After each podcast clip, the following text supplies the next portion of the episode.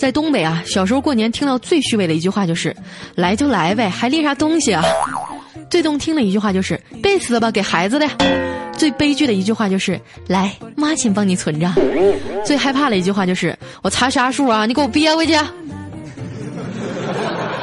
还有在东北啊，孩子要啥就会像啥，比如说，妈，我想吃雪糕，那妈妈就会说，我看你像雪糕。